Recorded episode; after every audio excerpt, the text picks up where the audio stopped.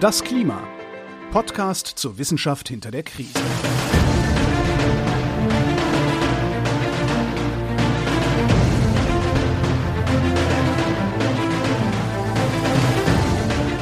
Hier ist das Klima, der Podcast zur Wissenschaft hinter der Krise. Wir lesen den aktuellen Bericht des Weltklimarats und wir erklären den aktuellen Stand der Klimaforschung jeden Montag mit Claudia Frick und Florian Freistetter. Schönen guten Tag.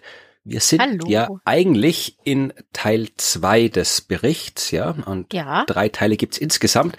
Äh, Teil drei wird bei uns erst drankommen, wenn wir Teil zwei durchbesprochen haben, irgendwann im Herbst. Aber ich möchte trotzdem kurz äh, eine Nachricht aus Teil drei vorziehen, denn Oh, äh, der oh, ist ja okay. erschienen und äh, das ist, da geht's um ein paar aktuelle Sachen. Unter anderem geht's gerade auch um Zeit und Zeitintervalle. Da habe ich gedacht, das könnte man kurz mal erwähnen. Ähm, du hast es ja sicherlich auch mitverfolgt in den Nachrichten, wie äh, was Ja. berichtet wurde und wie dann nachher sehr viel weniger berichtet wurde. Aber Ja. das, das ist auch äh, Schnell. auch anprangerungswürdig, aber nicht das, um was es geht, sondern eine der Hauptinformationen, äh, eine der Hauptaussagen, die berichtet wurde, war, dass äh, wenn wir noch irgendwie das eineinhalb Grad Ziel oder das zwei Grad Ziel erreichen wollen, dann äh, können oder müssen die CO2-Emissionen bis 2025 ihren Höhepunkt erreicht haben und danach dramatisch abfallen. Das war Ja. so eine Nachricht, die überall verbreitet worden ist. Äh, die ist missverständlich, wenn man es positiv formulieren will. Denn äh, tatsächlich steht im Summary for Policymakers drinnen, hier, also ich sage es mal auf Englisch, äh, Global äh, Greenhouse Gas Emissions are projected to peak between 2020 and at the latest before 2025 und so weiter halt an in diesen äh, äh, Modellen, wo das, äh, wo die Erwärmung auf eineinhalb Grad begrenzt ist, ja. Ähm, Mhm. Das klingt so, als ja, äh, hat man jetzt unter Anführungszeichen noch drei Jahre Zeit. Ja, also bis 2025 kann es noch wachsen, aber danach muss es sinken. Das Problem ist, dass, ähm, ja, abgesehen davon, dass es immer besser ist, wenn es sofort sinkt, aber das Problem ist, Ja. äh, das sagen die Daten eigentlich nicht. Denn äh, das ist eine missverständliche, äh, einerseits eine missverständliche Zusammenfassung in der Zusammenfassung und andererseits eine missverständliche Berichterstattung über dieses missverständliche, diese missverständliche Aussage. Denn ähm, die Modelle arbeiten in fünf Jahreszeitschritten. Das heißt, du hast Ach. 220 und dann kommt 225. Ja, und äh, in, in, irgendwo dazwischen muss es fallen in diesem Modell, was aber im Wesentlichen heißt, dass es ja jetzt sofort fallen muss, damit was passiert. Das Problem war, dass sie das nicht so schreiben konnten im äh, der Summary for Policymakers, weil sie hätten schreiben müssen, wenn sie wirklich den Stand des Wissens, das was aus den Modellen rauskommt, schreiben hätten sollen, dann hätten sie schreiben müssen, äh, dass ja, der Peak schon erreicht hätte sein sollen Sein oder sollen. jetzt sofort erreicht werden muss. Und das Problem ist, das IPCC muss aber ja muss äh, Aussagen treffen, die halt ähm, einerseits wissenschaftlich korrekt sind, aber andererseits eben auch ja äh, eine Politik, also für die Politik äh, eine Handlungsanweisung sein können. Und wenn ich sage, Mhm. ja, das das hätte schon sein sollen, dann nutzt es nicht mal dem Zweck des IPCC. Äh, wenn ich schreibe jetzt sofort, dann ist es in einem Jahr, heißt jetzt sofort was anderes, wenn ich es in einem Jahr lese oder wenn ich es in zwei Jahren lese. Das heißt, das kann ich auch nicht machen, weil jetzt sofort bezieht sich halt auf ein bestimmtes Datum und äh, der Bericht ist aber halt ein Bericht, der halt dann jetzt bis zum nächsten Bericht quasi Stand des Wissens ist. Das heißt, Ja. funktioniert auch nicht. Das heißt, es gab dann, und dann ist das Ganze verzögert worden, auch noch durch Corona. Das ist ja ein Jahr verspätet quasi, dieser Bericht. Das Ja. heißt, die hatten dann in dieser Diskussion am Ende, wo Wissenschaft und Politik diskutieren, über dieses Ding diskutiert und sind dann halt mit dieser missverständlichen Formulierung rausgekommen. Okay, meine Güte, das habe ich, das habe ich tatsächlich nicht mitbekommen. Ja, nee, äh, BBC hat einen Artikel geschrieben drüber, verlinke ich in den Shownotes, wo das Mhm. äh, nochmal aufgeschlüsselt ist mit diversen auch Aussagen von Leuten, die da beteiligt waren an dem Prozess. Also ja, äh, abgesehen davon, dass wir eh keine Zeit mehr haben, wir haben auch keine drei Jahre mehr Zeit. Ja, gut. Also, ich, das ist aber total interessant. Also, ja, aber du hast natürlich recht, die Modelle haben ja ganz andere Auflösungen. Und wenn du denen jetzt sagst, wenn du jetzt sagst, es hätte schon sein müssen, dann haben wir wahrscheinlich wieder politisch Menschen, die sagen, ja, dann können wir es auch ganz lassen. Genau, ja.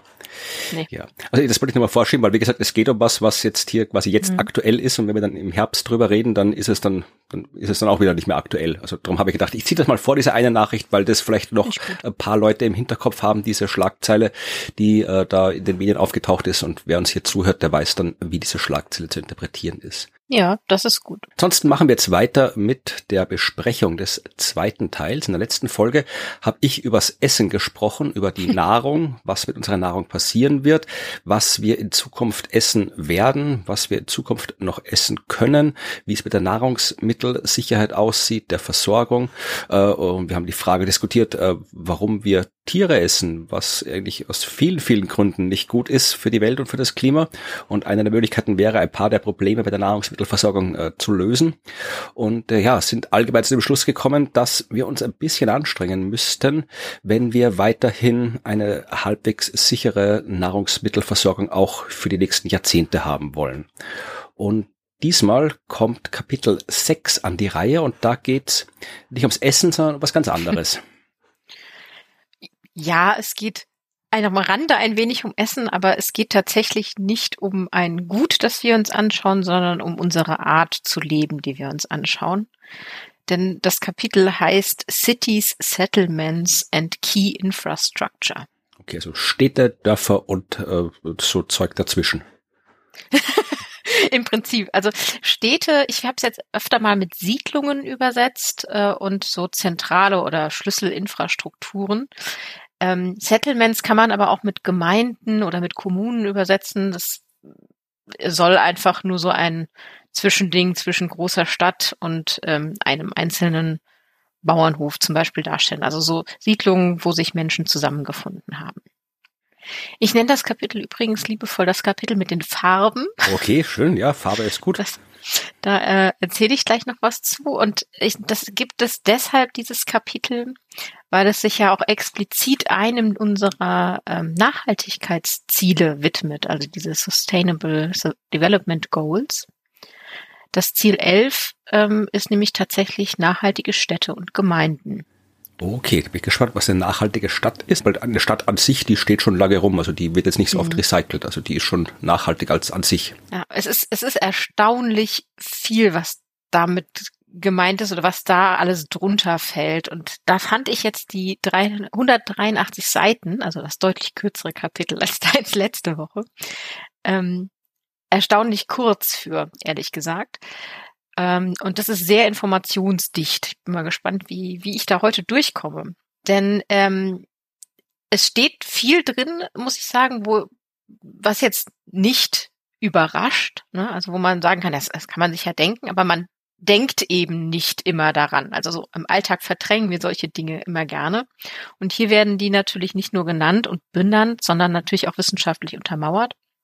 Und deswegen gab es in diesem Kapitel sehr viele Momente, wo ich dachte, hm, ja, ist ja klar, aber oh mein Gott, so ist das. Also zeitgleich. Das ähm, fand ich sehr interessant. Und die Wichtigkeit des Kapitels sieht man auch nochmal, ähm, wenn man so drei wichtige Aspekte betrachtet. Also zum einen der wichtige Aspekt, dass Städte tatsächlich, also oder städtische Siedlungen ähm, unsere Klimatreiber sind. Also etwa 70 Prozent der globalen CO2-Emissionen werden durch sie generiert. Da bin ich, da muss ich gleich mal schon wieder hier äh, Detailfragen stellen. Ja, klar. Prinzipiell klingt das plausibel, dass Städte für den Großteil verantwortlich mhm. sind, weil da leben auch die meisten Menschen und so weiter. Aber ein auch sehr großer Anteil ist ja Verkehr. Und zumindest hier oh. bei uns findet viel Verkehr statt, weil Menschen von außerhalb der Stadt in die Stadt fahren. Ist das da auch berücksichtigt, also der mhm. Einzugsbereich mhm. der Stadt? Ja, ja, das gehört genau, das gehört auch mit dazu. Also diese, ah, dieser gesamte Pendelbereich, der zu Städten dazugehört, ist damit reingezählt, weil dort arbeiten die Menschen ja. Deshalb ist tatsächlich das auch ein Teil der Stadt.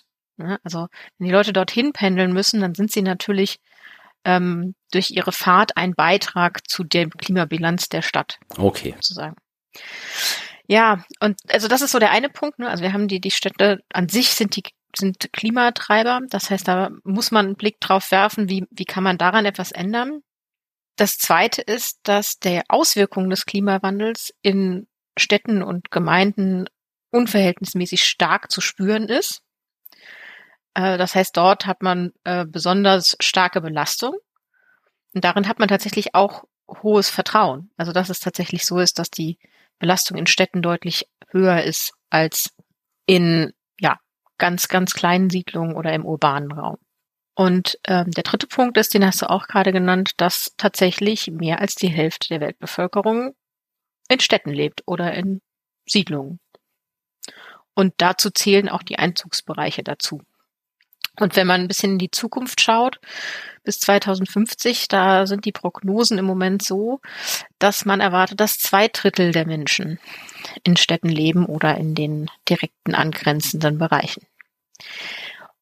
Und das nicht immer organisiert. Also es gibt auch ne, so ungeplante, informelle Siedlungen in, in kleineren städtischen Zentren, ähm, die sich einfach so bilden, ja, ohne Raum- oder Stadtplanung, sondern aus Not oder Platzmangel heraus bilden sich neue Aber Siedlungen. Nicht in Deutschland, da ist alles organisiert, da gibt's nichts, was nicht geplant ist. ja, das stimmt, aber, aber wir sind ja nicht die Einzigen. Ja, ja. Kannst du nicht mal einen Parkplatz irgendwo wegtun oder einen Baum hintun oder dass du irgendwie ein Komitee anstrengen musst. Ja, naja, hier darfst du gar nichts machen. Ähm, ja, und diese, äh, dass Städte dann tatsächlich dann auch für die, die nicht in Städten oder in größeren Siedlungen leben, äh, relevant sind, sieht man auch daran, dass man natürlich trotzdem mit denen verbunden ist. Ne? Also man hat jetzt, sei es jetzt familiäre oder verwandtschaftliche oder freundschaftliche Verbindungen in Städte, ähm, die Bank- und Handelszentren sitzen dort. Ähm, da gibt es eben viele Infrastruktur, die auch für die drumherum liegenden ähm, Menschen einfach relevant sind. Und äh, das heißt, egal was in Städten passiert, es betrifft nicht nur die Städte so an sich, sondern es betrifft auch alle drumherum und auch den urbanen Raum drumherum. Deswegen können Städte, wenn sie etwas tun und ihre Rolle begreifen, ähm, tatsächlich eine positive Rolle einnehmen ja, und äh, Klimarisiko senken, ähm, eine transformative Kraft sein. Aber das ist eben ein Können. So, und dafür müssen sie etwas tun. Und äh, was sie tun müssen, um sich anzupassen, das ist so Teil dieses Kapitels. Also da geht es ja jetzt darum, dass wir erstmal darüber reden, ähm, was sind Städte und Siedlungen. Das möchte ich gern gleich nochmal kurz definieren. Was sind die Infrastrukturen, die wir uns angucken? Und dann gucken wir auf die Risiken und wie wir uns anpassen können oder wie die Städte sich anpassen können. Ja, dann definier mal, was eine Stadt ist. naja, okay. Ähm, es, es ist tatsächlich so, dass dieser Begriff von urban, also eigentlich geht's ja immer um Urban Settlements, also urban heißt ja städtisch im Prinzip, dass das nicht mehr so ein binäres, das ist eine Stadt und das ist keine Stadt ist. In, Deu in Deutschland ist es das, ne? Wenn man Stadtrechte hat, ist man eine Stadt, wie, egal wie groß. So. Das ist nicht gemeint, sondern tatsächlich greift urban eben auch diese, diese größeren Siedlungen auf, wo sich Dinge zusammenfinden. Das heißt, wir haben zwischen rural, also ländlichen Gegenden und urban ein Kontinuum, der den Grad der Verstädterung misst. Also wir haben die Großstädte, Megacities auf der einen Seite, dann kommen mittelgroße Städte, Kleinstädte, dann halbdicht besiedelte Gebiete mit sehr vielen mittelgroßen Dörfern, dann wird's immer ländlicher mit sehr kleinen Dörfern bis hin zu wirklich komplett ländlichen Gebieten, in denen einzelne Bauernhöfe stehen und weit voneinander entfernt sind. Und womit dieses Kapitel sich befasst, ist es tatsächlich erst dann, wenn wir so von wirklich so halbdicht besiedelten Gebieten sprechen. Also so mehrere größere Dörfer, die zusammen sind, Gemeinden, die untereinander auch vernetzt sind und eine gewisse Infrastruktur miteinander teilen. Und dann geht's eben bis hoch zu den riesengroßen Städten, die wir kennen. Und dieses Kontinuum macht, dass man natürlich immer dann für die konkrete Situation, also für dieses konkrete Gebiet, in dem man lebt, gucken muss, wo fallen wir denn da jetzt gerade drunter? Und das hängt dann eben so ein bisschen davon ab, wirklich wie viel Fläche ist versiedelt, wie viele Menschen leben hier, auf wie viel Raum, aber auch davon, welche Infrastrukturen haben wir hier eigentlich, ne? wie zentralisiert sind die zum Beispiel. Genau, also das heißt, die, die Definition ist ein Kontinuum, aber ich glaube, wir haben alle eine grobe Vorstellung davon, was eine Stadt ist. Und ähm, wie so bei uns zu Hause der Grad der Verstädterung. ist das auch ein schönes Wort, oder? Ja. Verstädterung. Ja, also es, es gibt Menschen in Österreich, die behaupten, äh, es gibt nur eine Stadt und das ist Wien und alles andere ist Dorf. Gehöre ich nicht dazu. Gut, kann, kann man so sehen. Ähm, würde beim IPCC, glaube ich, jetzt nicht durchgehen. Ja, also das ist so, was die, den Grad der, der Besiedlung angeht. Und dann gibt es eben diese Komponente Infrastrukturen. Und ähm, ich musste jetzt tatsächlich nochmal so überlegen, weil die sprechen oft von Key Infrastructures, also Schlüsselinfrastrukturen, da zentrale Infrastrukturen und meinen damit ähm, ja quasi so kritische Knotenpunkte oder Arterien wie so ein Netz, das sich ähm, durch Städte, Gemeinden und durch die Welt zieht. Und ich dachte dann so, okay, gut, musst du noch mal nachlesen und habe ein altes Standardwerk der Theorie der Infrastruktur herausgesucht, um mir dann mal ein Zitat rauszufischen. Pass auf. Das ist von 1966. Okay.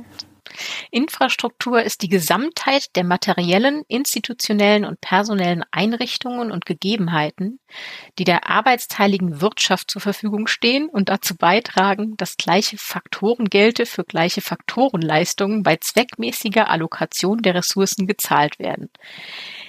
Ich habe es nicht verstanden. Ich wollte gerade sagen, sag's nochmal auf vernünftig. Nee, genau. Ich habe es nicht verstanden, habe mir gedacht, das hilft mir nicht weiter und habe mich dann damit beschäftigt, welche konkreten Infrastrukturen Sie im IPCC beschreiben. Also was ist das, was ich jetzt anfassen kann? Ich wollte gerade sagen, bei 1966, meine Infrastruktur ist jetzt zum Beispiel auch Dateninfrastruktur. Du musst da welche Leitungen verlegen für Internet und so Kram und das gehört sicher auch dazu. Das hat sicher auch Auswirkungen auf Städte und Klima und da haben die 1966 sicher noch nichts gewusst davon. Nee, nicht so wirklich. Genau das. Und dann habe ich mir genau das ge auch gedacht und habe mir den IPCC genommen und die beschreiben sehr oft an immer wieder verschiedenen Stellen, welche Infrastruktur sie jetzt genau meinen. Und jetzt kommt die meine Farbenlehre der, äh, der Infrastrukturen. Ist so bunt wie die Farbenlehre vom Wasserstoff? Ist mehr so bunt wie die Farbenlehre des äh, Open Access Publizieren. Achso, die kenne ich nicht, aber äh, mach mal die von der Infrastruktur. Genau. Also ähm, sie unterscheiden zunächst drei grobe Arten von Infrastrukturen. Ähm, und das erste ist die soziale Infrastruktur. Also da geht es um soziale, kulturelle, finanzielle äh, Aktivitäten und Institutionen, ähm, also Gebäude, Kultureinrichtungen, ja, Sozialschutz, aber auch Gesundheit und, äh, und Bildung. Also wie viel Schulen, Krankenhäuser und Theater rumstehen oder so, das meinst du? Ja. Okay. Genau, das gehört alles dazu, die dann für das Wohlergehen und, und das, das öffentliche Leben an sich einfach da sind. Das heißt, wo wir gemeinsam aufeinander aufpassen und wo wir gemeinsam auf unsere Kultur aufpassen und die miteinander teilen. Also von dem Gesundheitssystem, Krankenhäuser, Apotheken, niedergelassene Ärzte über äh, Kultureinrichtungen wie Bibliotheken oder Schulen und Hochschulen ist damit im Prinzip alles gemeint. Aber auch durchaus ähm, ja, also sowas wie soziale Sicherheitsnetze, ja, Versicherungen, Arbeitslosenversicherungen und solche Dinge. Das heißt, da steckt ganz viel mehr mit drin als nur, wenn man sozial hört, Interaktion zwischen Menschen, sondern eben auch solche wirklich institutionalisierten Dinge wie ähm, gemeinsame Sozialversicherungssysteme. Also das ist das eine, eine soziale Infrastruktur, ein soziales Netz, in das wir uns begeben. Das hat noch keine Farbe. Ach, okay, ich wollte wollt gerade nachfragen. ich ich, ich habe tatsächlich in meinem Kopf äh, äh dieser Infrastruktur auch keine Farbe gegeben, aber die anderen haben eine Farbe. Und nämlich die nächste ist physische Infrastruktur. Das ist grau. Ich wollte gerade sagen, das ist ja grau, weil das sind Straßen und sowas. Ja, genau, es ist grau. Physische Infrastruktur beschreibt technische Ansätze aller Art. Ja, ähm, die eine oder mehrere Dienstleistung für die Gesellschaft erfüllen. Also das heißt, es geht um den Strom von Stoffen, Materialien, Energie innerhalb der Stadt oder auch Menschen innerhalb der Stadt und mit dessen Umland. Also auch die Menschen, die drumherum leben und äh, leben. Und ohne graue Infrastruktur ist urbanes Leben, also Leben in der Stadt, eigentlich gar nicht möglich. Denn es geht dabei um Transport, ja, egal ob jetzt Straße, egal ob Zug oder ähm, Bus. Das gehört alles damit rein. Es geht um Wasserversorgung, Wasserentsorgung, Energieversorgung, Abfallentsorgung, Gasleitung, aber auch um Informationstechnologie. Also all diese technischen Aspekte. Und ich finde, Grau ist das passende farbliche Bild dafür. Mhm. Die fallen darunter. Das wäre Grau. Und dann haben wir noch die dritte Kategorie, das sind naturbasierte Infrastrukturen. Grün wahrscheinlich. Ja, pass auf, die sind blau und grün. Aha, okay. Ja, denn tatsächlich. Ähm, Ach, Blauflüsse oder sowas? Genau, geht's bei Blau um sichtbares Wasser und bei Grün um sichtbares Grün, also sichtbare Pflanzen. Das sind unsichtbare Pflanzen, um Himmels Willen. Ja, ja, auf Dächern. Ich kann von unten nicht sehen. Ähm, nee, also Blau, bei Blau macht es halt, ist es halt wichtig zu sagen, sichtbares Blau, weil du natürlich ähm, sonst Abwasserkanäle ja. würden ja sonst auch dazu zählen. Die sind nicht gemeint. Die sind graue Infrastruktur. Blau ist alles, was du überirdisch hast, weil du wirklich Wasser sehen kannst, das zur Erholungszwecken, aber auch zu anderen Zwecken da ist. Und beim Grün ist eben tatsächlich auch gemeint, nicht, dass du irgendwo ein Treibhaus stehen hast oder grün auf deiner Fensterbank, sondern draußen in der Stadt. Okay, gut. Ja, wir haben strategisch geplantes Netz, das sich durch die Stadt zieht an Bäumen, an Wasserstraßen, ähm, die sich oder Kanäle, die sich ausbreiten. Das ist damit gemeint. Und äh, die erfüllen natürlich, also diese blauen und grünen Infrastrukturen erfüllen sehr viele Zwecke.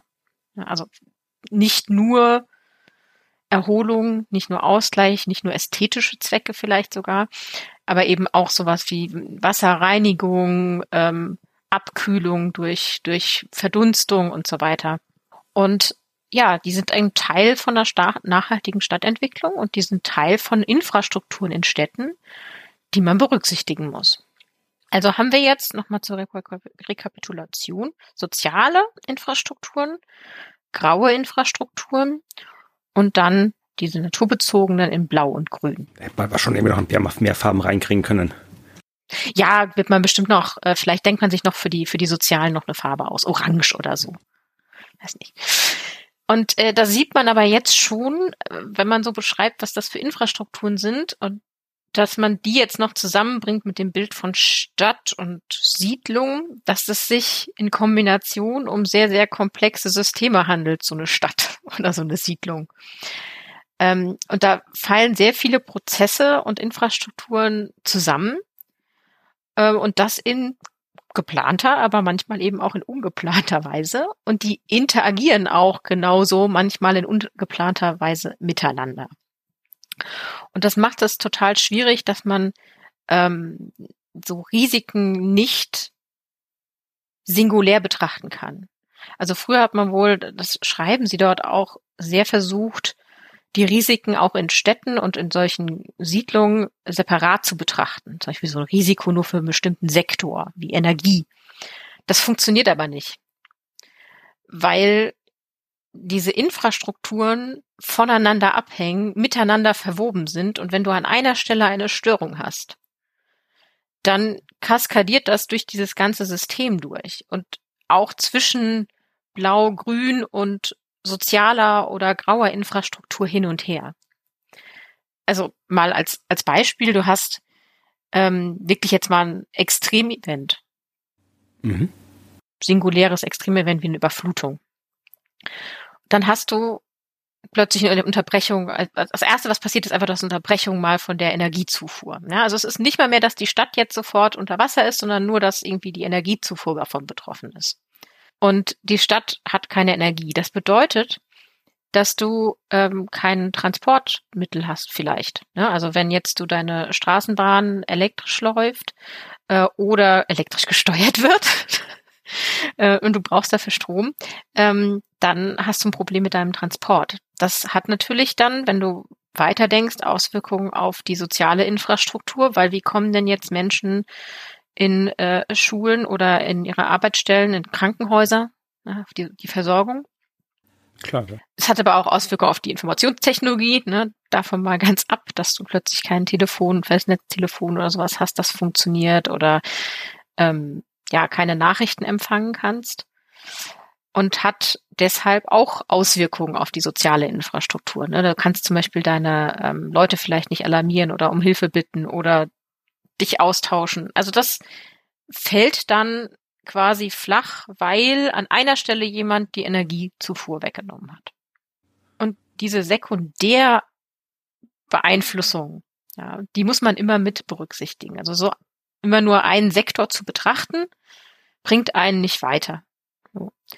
Jedenfalls nicht, wenn man versucht, sich jetzt auf Städte zu konzentrieren oder auf Siedlungen und zu versuchen herauszufinden, wie hat eine bestimmte Klimakonsequenz ähm, Einfluss auf das Leben in einer Stadt. Dann kann man das nicht sektorenweise machen, man muss es immer gemeinsam machen. Ähm, das ist übrigens ganz interessant, wenn man äh, es nochmal ein bisschen anders betrachtet. Ähm, das machen sie da nämlich auch mit nicht einem plötzlichen Ereignis, sondern mit so einem langsamen Ereignis, ne, also wo sich so äh, chronisch immer wieder Teile überflutet werden zum Beispiel oder der Wasserspiegel immer mehr ansteigt. Das hat tatsächlich eher erstmal einen Einfluss auf die soziale Infrastruktur, ne, weil das einfach mit der Zeit erodiert, weil man ähm, die Leute vielleicht wegziehen, weil sie das da nicht mehr dann leben möchten oder leben können, weil das einfach immer wieder kommt und ihr, ihr Hab und Gut immer wieder weg ist, dann reduziert das, wenn die Menschen wegziehen, zum Beispiel das Budget. Ne? Also Steuern werden nicht mehr so viele gezahlt. Das heißt, man kann vielleicht den Transport nicht mehr so gut aufrechterhalten und dann wird diese Infrastruktur abgebaut. Stimmt, das kenne ich. Also ich habe das wie in den 15 Jahren, in denen ich in ja. Jena gewohnt habe. Jena war ja offiziell, oder ist immer noch offiziell eine Großstadt. Da gibt es mhm. ja Deutschland eigene äh, Kriterien dafür. Da gibt es ja Stadt und Großstadt. Das hat eine offizielle Definition, nämlich wenn du mehr als 100.000 Einwohner hast. Ja. Und Jena war immer so ganz knapp drüber. Das heißt, die haben sich wirklich immer zu Semesterbeginn gab es da riesen PR-Kampagnen, dass die ganzen Studis sich offiziell oh. in Jena melden. Also die haben sich immer anstrengen müssen, weil sie sonst, wenn sie drunter gerutscht gerutscht, wenn die 100.000 dann äh, sehr, mhm. sehr große Budgetprobleme bekommen hätten. Ja, bekommst tatsächlich, genau, bekommst tatsächlich dann weniger von den Leuten vor Ort und auch weniger Zuschuss von, genau. von der Verteilung innerhalb, äh, zwischen den Städten und Gemeinden. Ja. Ja, und dann kannst du, ne, dann kannst du weniger öffentlichen Transport vielleicht finanzieren. Äh, du kannst aber auch vielleicht weniger blaue und grüne Infrastruktur gut erhalten oder ausbauen. Ne? Also, weil das Geld dafür fehlt oder man kein Personal mehr hat, das sich um das Grün kümmert. Dann hast du vielleicht auch ähm, nicht mehr Leute mit genug Skills vor Ort, die die, Trans die Kommunikationstechnologie, ne, Internet oder, oder Telefonie aufrechterhalten können. Also, und das erodiert dann immer weiter ähm, diese verschiedenen Infrastrukturen. Und das ist jetzt kein plötzlicher Prozess, der gestartet wird durch ein Ereignis, sondern das ist etwas, was langsam passiert. Und ähm, so musst du halt Städte begreifen und so begreifen sie auch im Bericht Städte, dass es sehr komplexe Systeme sind, die miteinander interagieren in so einer Stadt und auch darüber hinaus wirken. Also wenn eine Fabrik beeinflusst wird, dann beeinflusst das die Arbeitenden, es beeinflusst deren Fahrtwege ähm, und das geht natürlich auch bis zu denen, die von außen herein pendeln. Und ja, unsere Welt ist offensichtlich urban?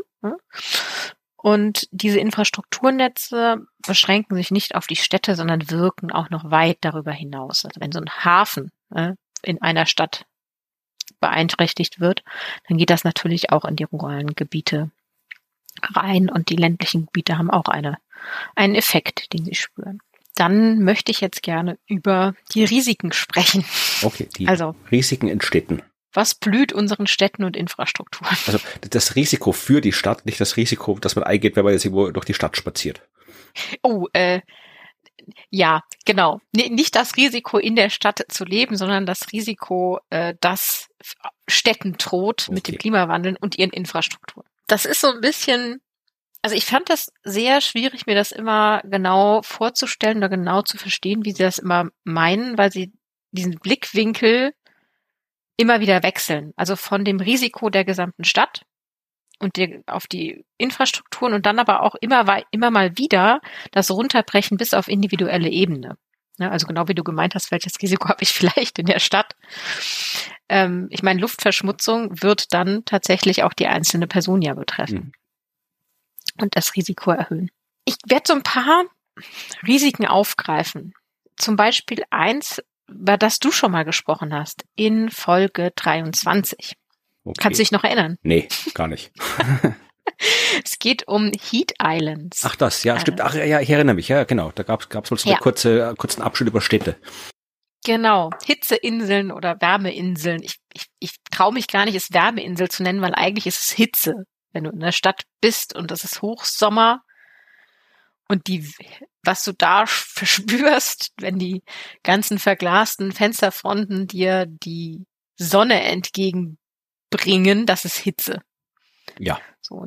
Und diese Städte sind Hitzeinseln eben aufgrund ne, dieser Oberflächenenergiebilanz, die physikalischen Veränderungen, die man durch Bodenversiedlung hat, die thermischen Eigenschaften der, der Materialien, die verwendet werden, wie die räumlich angeordnet sind, wie die dicht die bebaut sind, gibt's noch genug Luftschneisen für Belüftung.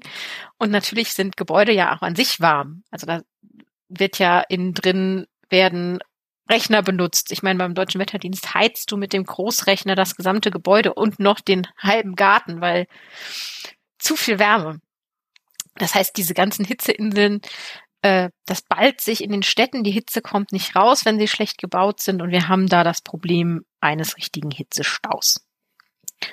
Und das Risiko ist besonders groß in Zukunft bei subtropischen Städten natürlich, also Gebieten, wo du sowieso schon Wärme hast, aber wir kennen das auch aus unseren Breiten. Und die Folgen, die sie da benennen, also was das Risiko wirklich für das Leben in der Stadt angeht und unsere Infrastruktur betrifft. Ich meine, über die Deutsche Bahn und ihren Anfälligkeit für Klimaanlagen müssen wir nicht reden. Wie ist denn das in Österreich so? Äh, ja, also wir haben jetzt nicht so diese ICEs, wir haben unsere eigenen Schnellzüge, die Railchats heißen die, ich weiß gar nicht jetzt wie die sind, mhm. aber ja, meiner selektiven Wahrnehmung nach sind die Railchats weniger anfällig als die ICEs für so Zeug. Aber das kann auch sein, ich bin halt sehr viel öfter in Deutschland gefahren als in Österreich bis jetzt. Also das Internet ist auf jeden Fall besser in den Railchats. Das ist keine, keine, keine Kunst, deutsches Internet, naja. Ja, also sowas, ne? Also die, die Infrastruktur im Transport ist durch Hitze beeinflusst. Und das gilt auch für äh, für Straßenbahnen und so weiter. Das Material und die, die Schienen und so weiter die sind ja auch nur für bestimmte Hitzebereiche ausgelegt. Ähm, es hat aber auch jetzt eher so wirklich menschliche direkte Auswirkungen. Also wenn wir Hitze ausgesetzt sind oder vielleicht deshalb sch schneller dehydrieren, haben Menschen Probleme, sich zu konzentrieren, haben Probleme zu lernen. Ähm, das Denken wird beeinträchtigt bei Hitze. Ne? Also da kann man sich nicht mehr so gut konzentrieren. Und diese ähm, Hitze-Exposition zum Beispiel bei, bei Kindern führt dann eben auch zu ja, hitzebedingten Krankheiten, ja, Elektrolytstörungen, Fieber, Nierenprobleme. Und das wird immer mehr werden bei der Hitze. Und das beeinträchtigt jetzt zum Beispiel Kinder in der Schule, bei ihrer schulischen Bildung, aber auch beim Spielen in ihrer Freizeit. Und wir Erwachsenen haben das Problem auch. Also auch unsere Arbeitswelt und unsere Freizeit wird dadurch beeinflusst und unser soziales Leben wird dadurch beeinflusst. Und das Ganze ist auch noch nicht mal mehr gerecht.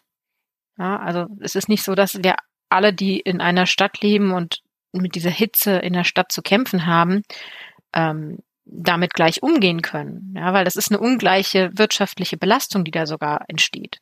Also in Regionen, in denen Klimaanlagen ein Thema sind, ne, wo Klimaanlagen dann stärker eingesetzt werden, da muss man sich halt den Strom erstmal leisten können. Stimmt. Um diese Hitze zu kompensieren. Oder man muss es sich leisten können, immer höhere medizinische Kosten zu haben. Also wenn tatsächlich hitzebedingte Krankheiten auftreten, die behandelt werden müssen in bestimmten Ländern dieser Welt, muss man diese Kosten selber tragen. Und das können sich eben nicht alle leisten. Das heißt, dieses Risiko Hitzeinsel in der Stadt betrifft nicht nur unsere graue Infrastruktur, Transport und so weiter, sondern auch unsere soziale Infrastruktur und belastet uns unterschiedlich stark. Und das gilt auch für viele andere Risiken, über die wir schon gesprochen haben. Deswegen möchte ich die jetzt nicht nochmal explizit für Städte auflisten, aber sowas wie Überflutung. Ja, klar. Wasserknappheit, Wassersicherheit, äh, aber auch so Sachen wie Erdrutsche, Wind, Feuer, Luftverschmutzung. Das sind alles Risiken, die wir in Städten noch mehr und konzentrierter haben, weil wir eben so dicht aufeinander leben, äh, aber die trotzdem da sind und ähm, die mit denen wir uns beschäftigen müssen. Und der Bericht, dieses Kapitel hat mich dann damit sehr erstaunt, dass sie da eben sehr oft auf diese individuelle Ebene wechseln. Also diese höhere Anfälligkeit für äh, Menschen mit weniger Wirtschaftskraft oder äh, mit weniger sicherem sozialen Netzwerk um sich drumherum. Äh, da wird total viel drauf eingegangen. Und ich habe einen Satz, den habe ich mir rauskopiert, weil ich den als Schlüsselsatz quasi für dieses, diesen Teil des Berichts gesehen habe. Der lautet, Identifying who is least able to adapt to climate risks sufficiently is important. Mhm. Ja. Also du musst dir angucken, wer sind die, die sich am wenigsten anpassen können und an denen müssen wir uns ausrichten. Also nicht an denen, die sich es leisten können, die Klimaanlage anzuschmeißen und im Sommer für drei Wochen die Großstadt zu verlassen und woanders hinzureisen, um dieser Hitze zu entfliehen, sondern die, die das alles nicht machen können. Genau, und das wichtige Wort ist auch können, weil es gibt auch die, die es nicht wollen. Und mit dem muss man sich schon beschäftigen. Ja, das stimmt. Also das heißt, die, die Anfälligkeiten muss man am Ende ausdifferenzieren bis zu einzelnen Haushalten oder einzelnen Personen runter. Und da haben sie einen Begriff genannt, den ich auch noch nicht kannte. Green Gentrification. Okay, nee, kannte ich auch noch nicht. Ja, grüne Gentrifizierung. Also Gentrifizierung oder Gentrifizierung, wie spricht man es aus? Gentrifizierung. Gentrifizierung. Ähm, das bedeutet ja eigentlich, dass man die ursprünglich lebenden Menschen in einem Gebiet oder einem Stadtteil ähm, ja verdrängt oder die werden langsam herausgedrängt durch Veränderungen, wie zum Beispiel äh, ja, jetzt kommen hier die, die, die schicken Restaurants und wir haben jetzt viele plötzlich äh, neue Straßen gebaut und plötzlich werden dadurch die Mieten höher und das kann man sich nicht mehr leisten, deswegen muss man woanders hinziehen. So, also da wird eine Gentrifizierung findet da statt. Und das kann auch passieren, und das beschreiben sie da auch ganz konkret, dass wenn man versucht, ähm, ja, Klimaanpassung zu machen und das mit einem Business as usual Gedanken zu verknüpfen und zum Beispiel sagt, ja, also wir machen jetzt hier einen größeren Park und wir machen jetzt hier ähm, blaue Infrastruktur, wir machen jetzt hier Kanäle und so weiter und machen das wirklich sehr hübsch und schön und das wird dadurch auch kühler, dass dadurch die Mietpreise steigen und dass dadurch Menschen aus der Nachbarschaft herausgedrängt werden, weil sich die Immobilienpreise verändern. Und dem muss man aktiv entgegenwirken. Also man, man, man macht ja eigentlich vielleicht den, aus dem Gedanken heraus, wir machen das, damit es uns allen besser geht. Aber am Ende hilft es dann doch wieder nur denen, die sich dann dadurch leisten können, dort zu leben. Ja, das wäre dann das, was wir im ersten Kapitel besprochen haben, diese äh, Fehladaption oder Fehlanpassung. Absolut. Genau das. Ja, also so, so rein technokratische Formen ähm, die immer noch im Business as usual drin sind, die machen keinen transformativen Wandel, sondern sind Fehlanpassungen. Genau. Und eine klimaresiliente Entwicklung ist eigentlich nur dann gegeben, wenn man die Ziele der Klimaanpassung und des Schutzes vor Klimaauswirkungen mit einer nachhaltigen Entwicklung und sozialer Gerechtigkeit verknüpft. Nur dann haben wir tatsächlich auch eine resiliente Stadt, eine resiliente Gemeinschaft. Und ähm, ja, damit hat mich dann doch äh, das Kapitel schon sehr äh, überrascht, dass es dann manchmal wirklich so tief runtergeht. Also es gab ja auch diese Box speziell zum Thema Frauen, die ja auch äh, unterrepräsentiert sind bei Filmen oder wenig ihre Stimme gehört bekommen bei bestimmten Themen. Das heißt, die gehen da wirklich sehr ins Detail. Und äh, finde ich sehr gut. Sehr, sehr ähm, breite Sicht auf das Problemfeld und das nie, die niemanden zurücklassen will. Okay, dann vielleicht noch mal kurz äh, Risiken äh, zum Gesundheitssystem, weil wir das eben schon hatten. Ja, jetzt rede ich so viel über Gesundheit. Ich hab das, das ist doch das ganze nächste Kapitel. Voll, dann muss ich weniger erzählen. Ja, vielleicht, aber es ist nur ganz kurz. Also es geht tatsächlich nur um die, die, die Risiken natürlich, ne, also dass man natürlich Krankenhäuser, Kliniken, äh, Wohnheime, wenn da jetzt so eine plötzliche Störung kommt, dass das ja die Einrichtung an sich betreffen kann. Ne? Also wenn die jetzt unter Wasser steht, steht sie unter Wasser, dass aber oft das Personal vielleicht nicht kommen kann, weil der Transport nicht gewährleistet ist, äh, die das Personal Patientenbetreuungsverhältnis passt nicht mehr, weil vielleicht gerade ganz viele gleichzeitig medizinische Versorgung brauchen. Aber ich meine, das hm. kennen wir ja jetzt. Ja. ja. Ähm, also es geht von Gebäudeschäden über Verlust von Medikamenten und Ausrüstung, äh, Verkehrsinfrastruktur, die nicht funktioniert, erhöhte Reisezeit für PatientInnen, ne, also die brauchen länger zum Krankenhaus im Notfall, auch ein Problem, die sehr lange andauern können. Und das heißt, diese Risiken aufs Gesundheitssystem werden sich ja dann eben wieder weiter verbreiten in diese anderen Bereiche. Ne? Also wenn, wenn dort ein, eine Störung stattgefunden hat, bedeutet das ja auch, dass weniger Leute ins Krankenhaus können, vielleicht zu Hause bleiben, weil sie krank sind und nicht behandelt werden können. Das hat wiederum Auswirkungen auf unsere soziale Infrastruktur im Bereich Arbeiten und Schule vielleicht. Also da sieht man schon wieder, du störst so eine Sache, drehst an einer Schraube und das Ganze durchfließt die ganze Stadt. Ja, und die ganze Infrastruktur. Das ist komplex. Ja. Und wenn du dann überlegst, es gibt nicht nur ein Ereignis vielleicht, sondern es gibt zwei. Also hast eine Überflutung äh, an der einen Stelle oder an der einen Zeitpunkt im Jahr und hast am nächsten Mal ähm, im Sommer dann aber direkt noch eine noch eine Dürre hinterher, dann baut sich das ja auf und wir wissen ja aus dem aus dem letzten Working Group Teil schon, dass bei Klimakatastrophen oder bei Ereignissen die Dinge immer mehr als die Summe ihrer Teile sind. Also die Auswirkungen, die so zusammenfallende Ereignisse haben, sind immer größer, als wenn nur ein einzelnes Ereignis stattfindet. Ja, und wenn man dann sich das überlegt, das heißt, es bleibt uns nichts anderes übrig, als wir müssen Anpassungen vornehmen. Wir müssen was tun. Deswegen gucken wir uns jetzt Anpassungsmaßnahmen an. Was tun wir denn?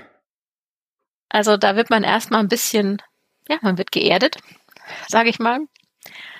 Denn das erste, was sie da schreiben, ist, dass sie ähm, so eine Studie sich angeschaut haben. Und es gibt eine Studie, die 571 Städte in Europa betrachtet haben und überprüft haben, wie viele Klimaeinflüsse, also Klimaereignisse, die wirklich große Auswirkungen haben können. Also sind denn, wie viele von diesen 571 Städten sind denn anfällig dafür? Alle, würde ich sagen, oder? Nee. Ach, ja. Also welche nicht, da müssen wir hinziehen. Schon fast alle. Das Schlimmere ist, dass, du, dass eigentlich alle mindestens einen, aber 100 davon auch von mindestens zwei. Und mindestens zwei heißt, das wird dann auch wirklich heftig. Ne? Also wenn du nicht nur für ein Klimaproblem anfällig bist, sondern gleich für zwei, dann ist ja die Wahrscheinlichkeit, dass du dich schnell erholst, dass da noch niemand irgendwie so ein Listicle draus gemacht hat hier. In diese zehn Städte müssen sie ziehen, um die Klimakrise zu überstehen. Das wäre doch ideal für die ganze Boulevardquatsch. Ja, das stimmt. Und dann haben wir auch gleich wieder Green Gentrification. Ja, ja das, äh, ja. Das, aber das ist halt, das habe ich so ein bisschen so, okay, gut, also es ist ein Problem und mehr als eine, von mehr als einem Klimarisiko betroffen zu sein, ist also nochmal um ein Vielfaches schlimmer als ja nur von einem. Und eins ist schon schlimm genug. Und ganz traurig wird man dann, wenn man mit, mitnimmt, dass es tatsächlich so ist, dass viele Städte zwar Anpassungspläne ähm, erdacht haben. Das aber nur sehr, sehr wenige, die bisher umgesetzt haben. Und die meisten sind noch so in Pilotphasen oder wir testen mal Phasen. Sind die Städte dann namentlich identifiziert oder ist das nur Statistik? Nein. Aha, okay. Nein, das ist eine Statistik. Und ich habe mich auch nicht getraut, da jetzt näher reinzuschauen. Ich werde diese Studie auf jeden Fall irgendwann nochmal genauer lesen. Also ist jetzt hier nicht anders. Ja, also es würde mich nicht wundern, wenn das jetzt quasi diese Städte nicht namentlich genannt werden, auch in der Originalarbeit, auf dem das Ganze passiert, weil mm, das hat ja auch politische Konsequenzen. Das ist ja dann, also ja. wenn dann hier du der Regierungschef von dem Land bist, wo die mieseste Stadt ist oder der, die Bürgermeisterin oder was auch immer, dann mm. ja, vermutlich ist das, ist das kritisch und darum hat man es dann vielleicht irgendwie anonymisiert oder so. Oder auch nicht, ich weiß es nicht. Ja, das kann, kann sein und bei 571 ist ja auch eine sehr große Zahl. Da kannst du es auch so machen, dass du es wirklich nicht mehr nachvollziehen kannst welche es ist. Ja. ja. Also die Zahl, also in, in dem Bericht kommen auf jeden Fall nur aggregiert solche Zahlen vor. Sie nennen immer mal wieder Beispiele, einzelne Beispiele, äh, aber sehr selten und sehr pointiert dann. Ja, und äh, diese, diese Lücke, also zwischen Klimarisiko und wirklicher Anpassung, die hat äh, den, den Namen Adaption Gap, mhm. also Anpassungslücke. Und die mappt eben tatsächlich den Unterschied zwischen der Fähigkeit oder Möglichkeit, mit den Risiken umzugehen und den wirklichen Risiken. Also mit welchen kann ich umgehen? Ne, welche mhm. Risiken und Verluste kann ich kompensieren? Kann ich da damit von mir abhalten? Und bei welchen, welche haben wir eigentlich gerade? Und da gibt's halt eine Lücke. Also die, die wir gerade haben, die Risiken, die passieren können, die jetzt schon eintreten, sind viel stärker als das, was wir bisher abfangen können. Klingt nicht gut. Nee, das, das klingt überhaupt nicht, nicht gut. Und ähm, ja, das fassen sie dann in einer Abbildung zusammen. Und die würde ich jetzt gerne zusammen mal angucken. Mhm. Das ist Abbildung 6.4. Okay. Die heißt auch die urbane Anpassungslücke. 6.4, die urbane Anpassungslücke. Sie ist sehr blau, gelb und kleinteilig. genau, das, das trifft's gut. Äh, gucken, gucken wir erstmal nur oben auf die, auf die Legende. Also oben haben sie so eine Legende und unten haben wir dann so, so eine Matrix ne, mit so X-Achse und Y-Achse und verschiedenen Abbildungen. Aber oben ist die Legende mhm. und da sieht man, was die Farben bedeuten. Also blau ist die aktuell vorgenommene Anpassung. Mhm. Also was, welche Anpassungen haben wir gerade? Ähm, das dunkle Gelb ist die Anpassungen, die geplant sind. Ja, welche Maßnahmen möchten wir ergreifen? Und in einem ganz hellen Gelb ist hinterlegt, was ist eigentlich überhaupt möglich? Also welche Anpassungen sind eigentlich möglich? Bis zu welchem Level können wir uns anpassen? Ähm, es gibt natürlich Städte, die in Gegenden liegen, zum Beispiel, die einfach irgendwann unter dem Meeresspiegel liegen würden. Da ist mit Anpassungsmöglichkeiten auch irgendwann Schluss. Stimmt. Genau. Also das heißt, es kann immer noch etwas geben über diesem ähm, alles, was man überhaupt machen könnte. Und ähm, ja, das ist tatsächlich dann eben dieses sogenannte Adaption Gap. Und da kannst du jetzt mal nach rechts gehen, oder wir können alle, kommt mit nach rechts nebendran in die, da haben wir nämlich so ein Beispieldiagramm. Und da sieht man, wie sich so ein Balken füllt mit den verschiedenen Farben. Und dieses Blaue, also die aktuelle Anpassung, die deckt tatsächlich so extreme, krasse Ereignisse ab. Die, die können abgefedert werden. Ähm, die gerade geplanten Anpassungsmaßnahmen, die schaffen es auch häufigere Einflüsse, die unser Wohlbefinden ähm, betreffen, abzufedern. Aber selbst mit denen, die alle möglich wären, schaffen wir es nicht, ja, also so ab und an auftretende Dinge, die eben größeren Einfluss hätten, ja, wirklich abzufangen. Das heißt, wir sind, also die, in dem Beispiel jetzt hier nur bei der Hälfte. Also wir schaffen es nur, die Hälfte wirklich abzufangen. Genau. Also wir wollen, äh, dass der Balken das ganze Ding überdeckt, so bis hin zu ab und also so gelegentliche Unannehmlichkeiten oder kein Risiko. Da wollen oder wir kein hin. Risiko, ja. genau. Das ist ganz rechts kein Risiko. Das wäre schön. Wir sind aber jetzt in dem Beispiel zwischen frequent und occasional. So, es gibt ab häufiger mal und ab und an mal ähm, ja Dinge, die unser Wohlbefinden stören. Ja, und jetzt können wir da mal in die, in die Abbildung reingehen, denn da haben wir ähm, verschiedene Regionen der Welt auf der linken Seite, also auf der Y-Achse, Afrika, Asien, Zentral- und Südamerika, Europa und so weiter. Und oben auf der X-Achse haben wir die zu den verschiedenen Risiken. Also Überflutung durch Flüsse ist in der ersten Spalte, in der zweiten Überflutung an der Küste oder Stürme an der Küste und dann in der Mitte nochmal Hitzewellen. Das heißt, da können wir jetzt gucken, für welches Risiko ist man denn in welcher, in welchen Städten der Welt, also in, in welcher Region der Welt ist man in den Städten denn für welches Risiko gewappnet? Ja, es fällt auf den ersten Blick auf, dass die Balken für Europa, die blauen Balken, tendenziell zu den kleineren oder kleinsten in dieser Gegend gehören. Das heißt, äh, Europa ist aktuell tendenziell schlecht angepasst an alles. Absolut. Guck mal, Europa ähm, und dann Anpassung an äh, Flussüberschwemmungen und Regen. Ja, nee, also die erste Spalte. Das sind die winzigsten Balken auf diesem gesamten Diagramm. Mhm. Das ist sehr, sehr traurig. Also wir haben dann so einen Balken, der, der blau ist und uns gerade mal schafft von, ja, von dauernden, andauerndem Schaden uns zu schützen. Äh, und dann kommt, jetzt unterscheiden wir mal zwei verschiedene Szenarien, das tut das Bild nämlich auch, zwei unterschiedliche Aufbauten dieser Balken. Nämlich einmal higher, also höher, und einmal lower, niedriger. Jetzt rate mal, was higher und lower bedeutet. Naja, das ist der oben, steht ja oben, kann ich die, die ja. Legende lesen, da steht, dass der erste Balken zeigt das Risiko für die 20 reichsten Prozent äh, der Bewohnerinnen der Städte und der andere Balken lower mit den 20 niedrigsten Prozent beim niedrigsten Einkommen. Genau. Ja, und überraschenderweise, da sind die Balken gleich, die blauen. Also momentan ist es für beide ja. gleich mies und die geplanten Anpassungen äh, finden hauptsächlich im höheren Segment statt und so gut ja. wie gar nicht im niedrigeren Segment. Fast gar nicht. Den Balken muss man suchen, den gelben, der geplante Anpassungen für Menschen mit niedrigerem Einkommen. Ja, ganz anders äh, in anderen Gegenden. Asien, auch hier Südamerika, Nordamerika, die kleinen mhm. Inseln, Afrika.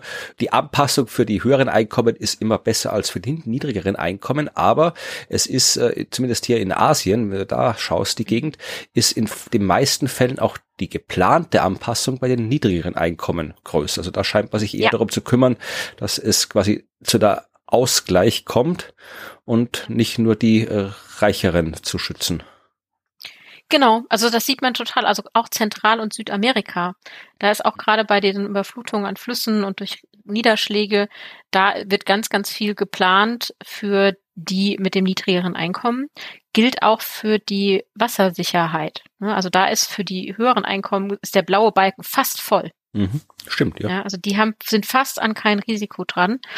Aber für ähm, den niedrigeren Einkommen ist es zumindest auch sehr weit geplant. Also so weit, dass man nur noch ganz ab und an mal ein wenig Unwohlsein verspürt oder leichte Auswirkungen hat. So und das ist echt schon schon einiges. Und wenn wir jetzt noch mal zu Europa zurückkommen ja. und uns diese winzigen blauen Balken angucken bei diesen Überflutungen, ja. dann sehen wir bei den höheren Einkommen ist einiges geplant bis hin zum es kommt ab und an mal zu einem Beeinflussung unseres Wohlbefindens.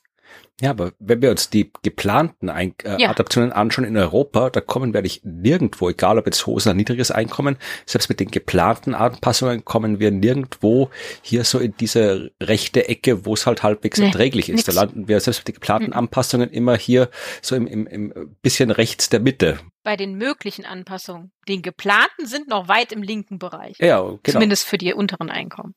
Also das ist schon, es ist das ist heftig. Ja, man könnte meinen, wir haben keine Ahnung, wie man Städte organisiert in Europa, wenn man sich das so anguckt. Ja, oder sie zumindest resilienter macht für Klimaprobleme. Ja. Also das, das wird sehr ungemütlich und auch den, sich nochmal zu vergegenwärtigen, wir wollen eigentlich, dass dieser Balken komplett voll ist. Wir wollen ja eigentlich No Risk, kein Risiko.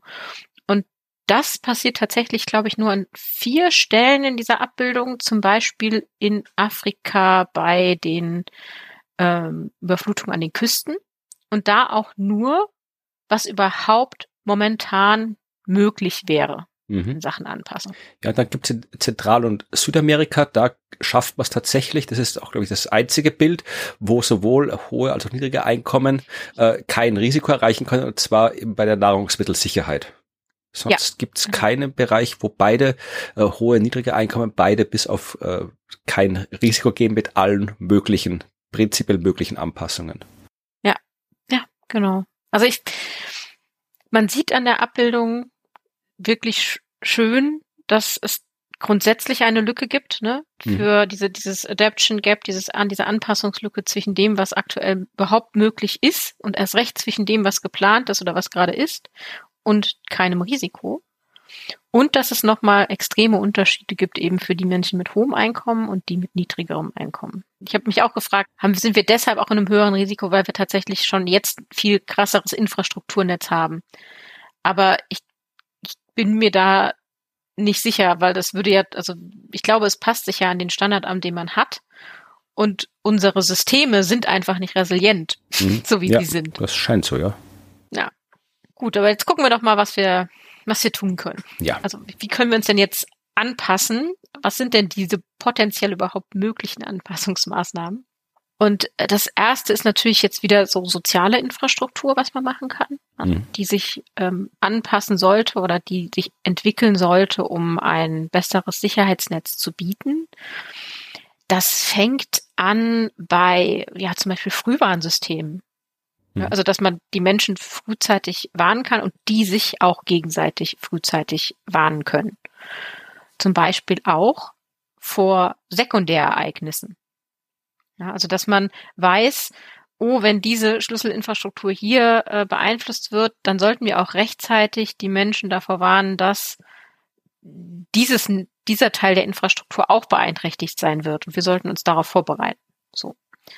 Das heißt, das ist so das, das Erste, was man machen sollte, Frühwarnsysteme verbessern. Mhm. Ähm, wenn man nämlich weiß, dass etwas kommt, kann man dafür ja direkt planen. Das bedeutet auch, dass man aber auch Wissen und Erfahrung von Menschen, die solche Alarmierungsketten durchlaufen, ne? also das sind jetzt hier wirklich zum Beispiel Rettungskräfte, Einsatzkräfte vom äh, DLRG, weiß nicht, kennt, kennt man das in Österreich? Die österreichische Wasserrettung, habe ich gerade geguckt, gibt's. Österreichische Wasserrettung, ja. siehst du, habt ihr doch. Ja, also in den Seen dann natürlich, ja. Ja, aber das machen ja hier auch die, die meisten beim, also hier in der Gegend, DLRG kümmert sich um die äh, Baggerseen und die, äh, die Rettungsarbeiten ähm, dort oder in den Flüssen. Genau. Ja, also das ist, das ist ein ähm, sehr, sehr wichtiger Punkt, der unsere soziale Infrastruktur betrifft, jetzt in Extremfällen. Ne? Also wo etwas passiert, wo ein Ereignis eintritt, dass die ähm, verschiedenen Rettungskräfte miteinander verknüpft sind, sich alarmieren können, die Bevölkerung alarmieren können, dass die Erfahrungen und das Wissen aus vergangenen Einsätzen zusammenfließen und äh, ja, wir deshalb ein bisschen resilienter sind, weil unsere Einsatzkräfte schneller und besser reagieren können. Mhm. Und das ist jetzt auch kein, ich sag mal, das ist jetzt kein sehr risikoreiches Ding darauf zu setzen und da Geld zu investieren, weil das wird definitiv uns im Extremfall helfen. Das, ja. Das ist jetzt keine Fehlanpassung. Nee, das, das nutzt immer, ja. Genau. Dann gibt es natürlich den, den Hinweis wieder auf ähm, klimaresiliente Gesundheitssysteme. Also ich denke, da wirst du dann wahrscheinlich auch noch was zu sagen. Mhm. Ähm, hier beziehen sie sich mehr darauf zu sagen, dass sie natürlich ähm, in der Gebäude- und Stadtplanung ne, mit einbezogen werden müssen, dass die an zentralen Standorten zu finden sind, dass deren Gebäude entsprechend ausgerüstet sind, ähm, Katastrophen, aber auch längere Sachen wie Hitze ähm, durchzustehen und gut auszuhalten. Ja, und dass dann eben auch ähm, die technische Infrastruktur, informationstechnische Infrastruktur und Kommunikationsinfrastruktur von solchen Einrichtungen sehr resilient gebaut sein muss. Zum Beispiel so doppelt Redundanzen eingebaut werden müssen. Also es sollte nicht nur ein Internetkabel geben. Ja. So. Es sollte vielleicht zwei geben und es sollte ähm, natürlich mehrfache Stromversorgungsabsicherung geben. Das haben ja auch die meisten Krankenhäuser, ne? also Notversorgung, Stromnotversorgung. Aber die müssen natürlich auch ähm, resilient sein gegenüber den Gefahren, die jetzt kommen. Ja, also wenn du in einem Gebiet warst, wo du bisher immer mit ja, Stromausfällen aufgrund von Hochwasser zu tun hattest, dass du dann vielleicht trotzdem noch mal guckst, kann ich da vielleicht noch was einsetzen, weil künftig werden wir auch mit Hitze zu tun haben, was vielleicht besonders hitzebeständig ist. Ja, und generell sagen sie auch, macht es Sinn, ähm, ja, so eine ges verbesserte Gesundheitsüberwachung zu haben. Also zu schauen, breiten sich irgendwelche Krankheiten aus, gibt es irgendwelche besonderen ähm, Risiken, die vermehrt auftreten, zum Beispiel durch Hitze oder durch Luftverschmutzung.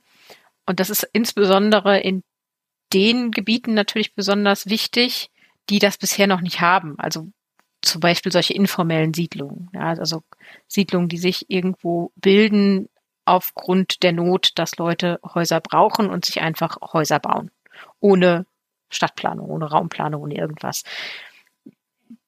Die müssen natürlich auch insbesondere eigentlich in den Blick genommen werden und geguckt werden, was gibt's hier für Risiken, die auftreten, wie können wir denen helfen und wie können wir da rechtzeitig auch äh, Unterstützung bringen. Das ist natürlich schwierig, wenn du da ja keine Melderegister zum Beispiel hast. Stimmt, ja, das haben wir nicht alle, ja, ist recht. Ja. Ja, und das ist, ähm, ja, ist auch, ist auch gar nicht so einfach. Also man kann hier ja auch schon, schon wieder überlegen, was ist jetzt hier ähm, Kosten und was ist Nutzen davon, dass ich mir vielleicht auch mehr meine persönlichen Daten da ja weitergegeben werden, wenn man jetzt so in die Richtung denkt. Aber das ist natürlich in so einer Situation wie jetzt auch gerade noch mit einer pandemischen Situation sehr relevant, dass zumindest die Informationen, diese Erkrankungen sind hier und hier aufgetreten, weitergegeben werden. Die müssen ja nicht personalisiert sein. Ja, aber dass man das monitoren kann und sehen kann, oh, wir müssen hier eingreifen, wir müssen hier medizinische Versorgung aufbauen. Ja, Anpassung für Bildung und Kommunikation gibt es auch. Also jetzt wirklich so Bildungseinrichtungen ist das eine also so formale Bildungsangebote wie Hochschule, Schule, ähm, Ausbildungsbetriebe ist das eine, aber auch für informelles Lernen, also wo wir eher so mit sozialer Interaktion lernen, gemeinsam irgendwie ein Projekt machen und da etwas lernen. Und auch die öffentliche Kommunikation, über die wir Wissen aufnehmen, wie jetzt Nachrichtenmedien, ähm, Informationssysteme, staatliche, aber auch kommerzielle Nachrichtenübermittlung. Das sind Dinge, die sind wichtig für unsere Gesellschaft, ne, für die Art, wie wir funktionieren, wie wir leben und auch für unser Wohlbefinden. Wir brauchen Informationen, wollen uns austauschen, wollen Dinge lernen. Und da müssen dann quasi Anpassungen passieren. Und gerade mit Blick darauf, dass Kinder einen sehr großen Teil ihres Lebens in Schulen verbringen. Stimmt, ja.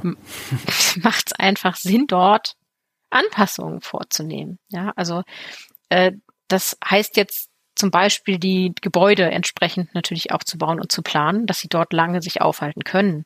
Aber auch, dass es dort vielleicht Essen und Wasser gibt, das für die Kinder zur Verfügung steht, ganz unabhängig davon, ob sie jetzt aus einem hohen oder niedrigen Einkommenshaushalt kommen.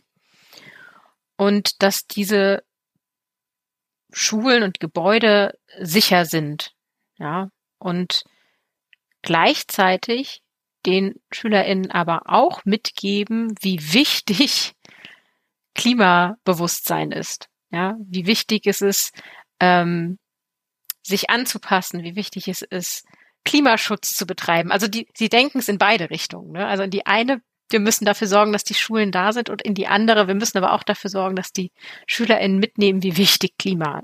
Ja, also obwohl ich tatsächlich glaube, dass die nicht die sind, wo das größere Defizit herrscht. Also da gibt's andere, die man eher dieses äh, Wissen ja. vermitteln sollte als den jungen Leuten, weil die wissen das vermutlich besser als, als die meisten anderen. Das ist dann der, der, das ein, einer der Absätze, die mich besonders hat äh, äh, äh, aufhorchen lassen, denn da geht es um Bibliotheken. Ähm, da haben sie nämlich gesagt, dass gerade Stellen außerhalb von Schulen, also wo es so um informelles Lernen geht, wie Bibliotheken, Museen, botanische Gärten, ähm, wo das Lernen also so eher im Alltag stattfindet, dass die immer stärker als Schlüsselbereich für Klimabildung und lebenslanges Lernen begriffen werden und dass die total wichtig sind, um Umweltbewusstsein zu schaffen, um Aktivismus zu schaffen und dieses Wissen zu vermitteln. Also ich glaube, die, da haben sie auch schon erkannt, es muss über die Schule hinausgehen, weil bei denen haben wir nicht das Problem, wie du es gerade gesagt hast. Ja, das hat ja auch in Österreich gab es auch vor kurzem so Initiativen, ja, gegen Fake News und gegen Wissenschafts- ja. und Demokratiefeindlichkeit, was auch gesagt, ja, da muss man in den Schulen jetzt hier mehr machen und äh, hier Medienbildung äh, und, und eh alles wichtig und richtig. Aber wenn man sich dann anguckt, äh, wer bei uns in der Regierung sitzt, dann kann man da auch mal anfangen mit irgendwie Engagement gegen Wissenschaftsfeindlichkeit und ja, Erwachsenenbildung wird halt ja. immer gerne unterschätzt. Ja, total. Also es ist aber viel schwieriger, als erwachsene Person etwas neu zu lernen. Und ich meine jetzt Klar. nicht rein kognitiv, wenn man vielleicht jetzt langsamer denkt oder was auch immer, da gibt es ja auch Forschung zu, sondern. Haben auch weniger Zeit als Kinder. die müssen Stimmt. in die Schule, die haben Stimmt, aber auch einfach, weil wir schon so festgefahren sind. Ja, wir haben schon unser Wertesystem, wir haben unsere Weltvorstellung und da etwas Neues reinzulassen und anzuerkennen, dass man vielleicht irgendwo falsch lag, wow. es fällt uns manchmal sehr schwer was haben wir noch? Kulturelles Erbe. Ja? Auch da müssen wir überlegen, wie wir uns anpassen. Ich hatte neulich eine sehr interessante ähm, Coworking-Session. Also ich arbeite manchmal mit anderen Menschen zusammen und wir erzählen uns immer vorher, was wir machen, damit wir später kontrollieren können, ob wir es getan haben.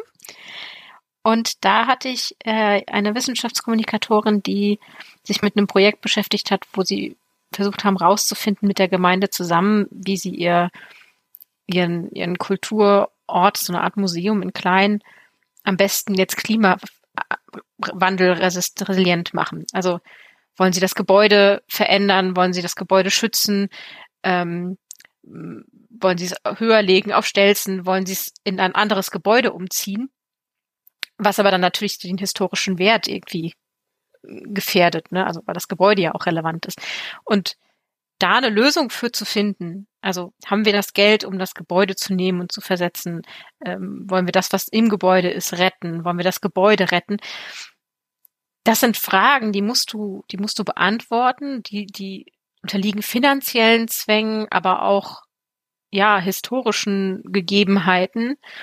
Und das sind so Probleme, die sich manchmal so ein bisschen überkreuzen und du weißt gar nicht, was sollen wir jetzt machen? Und da musst du dich halt hinsetzen und mit allen, die davon betroffen sind, eine Lösung finden, wie es geht. Und es gibt keine gute wahrscheinlich, also es gibt keine, die alles gut macht. Entweder es wird viel kosten oder man wird etwas verlieren. Ganz simpel gesagt.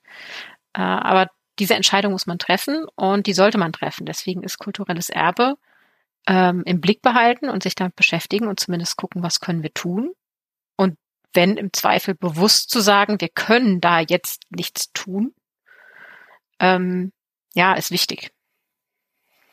Und äh, ich finde es natürlich total schade, wenn man dann so sagt, ja, wir können da jetzt nichts tun. Ja, weil es geht, geht so viel verloren. Es wird uns viel verloren gehen in Zukunft. Ja, genau, du merkst schon, mich, mich nimmt, so ehrlich, Working Group 2 nimmt mich sowas von mit. Weil es einfach, äh, es ist irgendwie so anders als Working Group 1. Ja, aber lass uns doch nochmal äh, hier so ein bisschen hier Funkenhoffnung. Okay, gut. Ein Funkenhoffnung. Äh, naturbasierte Lösung. Hier blaue und grüne Infrastrukturen, du erinnerst dich. Ja. Das sind äh, Maßnahmen, die nennt man gerne Low Regret, also geringes Bedauern. Also in die kann man immer investieren, man wird es sehr, sehr selten bedauern, es getan zu haben. Die sind nicht riskant das Schaffen und Erhalten von Naturräumen in Städten, von Flüssen, von Kanälen, von Park, von Bäumen, von kleinen Pflanzenflächen, von Gärten, haben seltenst negative Auswirkungen. Ich wollte gerade sagen, das kann man doch mal machen, das, ja. ist doch okay. Macht das einfach. Dafür haben sie positive Auswirkungen. Ne? Verdunstung, Transpiration, ähm, Rückhaltung von Wasser, ähm, sie haben auch eine gewisse Schwammwirkung im, im Sinne von, die können Wasser auffangen und Wasser äh, äh, versickern lassen in Städten, ja, und die werden nicht gehalten von Beton. Also das, das ist echt was Gutes, macht das. So. Ihr werdet es nicht bereuen. Äh, auch bei der grauen Infrastruktur kann man einiges machen.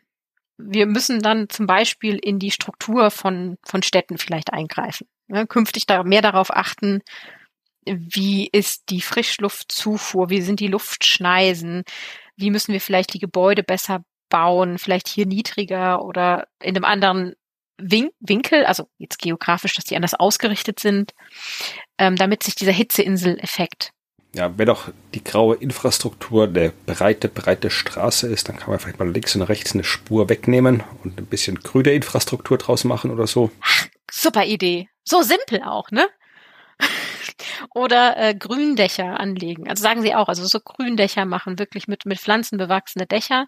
Die haben ähm, äh, unterschiedliche ähm, Kühlleistung.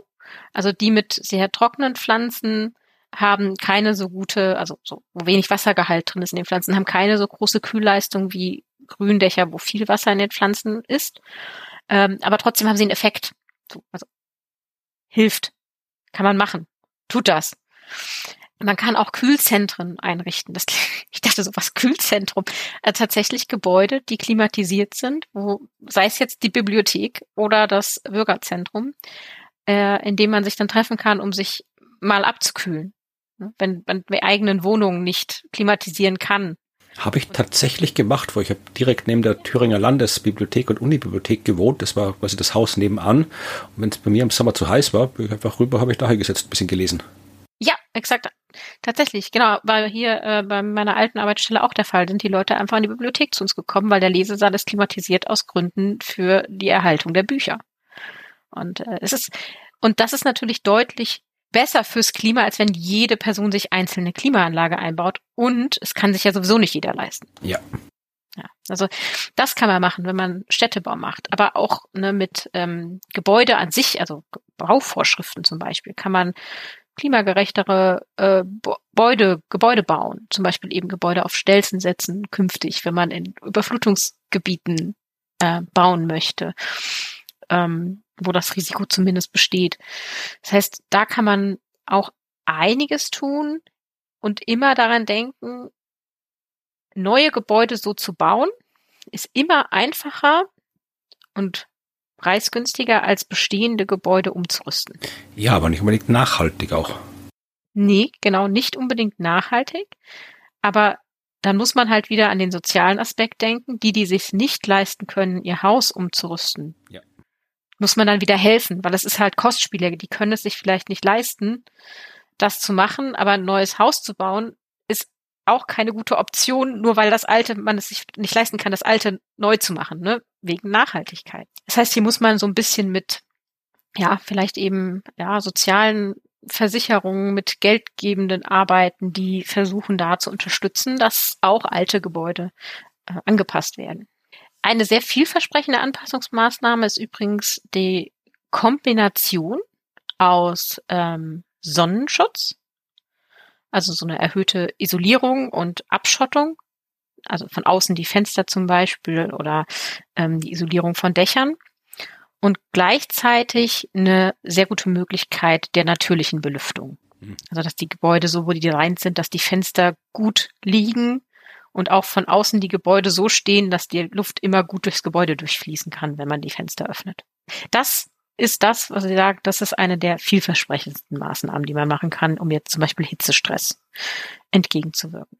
Ja, dann haben wir noch so ähm, Informations- und Kommunikationssysteme und da musste ich dann so ein bisschen über, ja, über Deutschland lachen. Ähm, weil, also wir haben ja hier wirklich keine gute Infrastruktur und was ist eigentlich Glasfaser? haben wir hier nicht. Ja, aber alles ähm, geplant. Ähm, das ist irgendwie damit, wenn die Klimakrise stärker wird, kann nicht so viel passieren, weil nicht so viel da ist. Stimmt. Ja, wir haben nur Kupfer.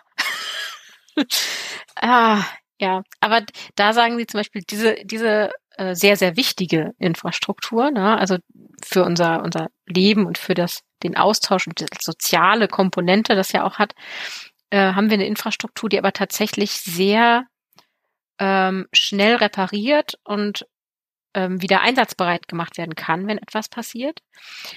Dadurch, dass viele Teile ähm, jetzt auch nicht momentan wahrscheinlich doch wieder teuer sind, aber zeitlang nicht sehr teuer waren, waren die auch schnell beschaffbar und austauschbar. Und man konnte sie und hat sie auch ja häufig mit viel Redundanz gebaut und mit viel Flexibilität. Und ähm, dann kam der Satz mit, man kann, kann auch einzelne Komponenten äh, haben eine sehr geringe Lebensdauer, weswegen sie Innovationszyklen sehr äh, kurz sind und man dann eben neuere Technologie einbauen kann, die effizienter ist. Da musste ich dann halt über Deutschland lachen. Aber da muss man eben wieder, sagen sie auch, direkt dran denken, das ist aber auch wieder nicht ressourcenschonend. Ja klar, du, vermutlich musst du das wirklich im Einzelfall abwägen. Ist jetzt besser, ich tue was Neues hin, was dann effizienter ist, oder ich nutze das Alte noch? Wenn jetzt alle Leute, bei den Autos, das ist ja meine Frage, wenn jetzt alle ihre aktuellen Autos irgendwo auf den Müll schmeißen und sich neue Elektroautos kaufen, dann ist das vermutlich nicht die beste Lösung. Mm -mm. Bitte nicht. Beim Transport übrigens auch sehr, ähm, sehr schön. Also Sie sagen Carsharing in Städten, Carsharing würde auch noch einiges Problem lösen in Sachen rumstehende Autos, die irgendwelche Straßen vollstellen, wo man eigentlich grün oder blau haben könnte, anstatt grau. Ähm, das ist eine ähm, Anpassungsmaßnahme. Und sehr schön, einer meiner Lieblingsteile dieses Kapitels, also eine sichere und bequeme Infrastruktur für Fußgängerinnen und Radfahrerinnen in Städten verringert übrigens die Kohlenstoffemissionen und die Intensität der städtischen Wärmeinsel und verbessert auch noch die Herz-Kreislauf-Kapazitäten, was den Hitzestress von Menschen verringert. Ja, und es werden noch nicht so viele Fußgänger und Radfahrer von Autofahrern umgefahren. ja, auch das. Also, das ist, ich meine, das ist so simpel. Das wissen wir. Das, also so weit kann man denken, aber es passiert ja trotzdem nichts. Und es steht hier nochmal genauso aufgeschrieben, Leute, zu Fuß gehen und Fahrrad fahren in Städten, wo die Strecken wirklich nicht weit sind. Ist voll der gute, voll das gute Ding. Fürs Klima, für, für die Hitze in den Städten und für die Gesundheit. Ja, man weiß ja auch, dass dort, wo die Infrastruktur jetzt für Fuß, äh, zu Fuß gehen und Radfahren entsprechend ausgebaut ist, sie dann auch genutzt wird. Ja, und mhm. auch im Winter genutzt wird und auch bei Schlechtwetter genutzt wird, wenn sie vorhanden ist und sicher ist. Wenn sie nicht vorhanden ist und nicht sicher ist, dann wird sie auch nicht genutzt. Also wenn man mehr ja. Verkehr haben will, der nicht in Autos stattfindet, dann muss man die Infrastruktur verändern. Ja, und man muss es vielleicht am Anfang auch mal aushalten, dass ähm, eine, eine bestimmte Bus- oder, oder Bahnstrecke vielleicht nicht so häufig genutzt wird zunächst, ne? Weil das ist ja auch die Frage, oh, es ist ein Testpilot. Na, da werde ich jetzt aber nicht mein Auto verkaufen, wenn ich nicht weiß, ob in einem halben Jahr diese Bahnstrecke noch existiert. Ja, guck, in Wien, äh, da haben wir das große Problem, dass da wahnsinnig viel Verkehr aus den Außenbezirken und dem Umland nach Wien mhm. reinfährt, deswegen die Stadtstraßen und die Stadtautobahn nicht täglich überfüllt und voll Stau ist. Und die Stadt hat jetzt die glorreiche Idee gehabt, äh, wir bauen einfach noch eine größere Straße, äh, damit dann eben das äh, besser funktioniert.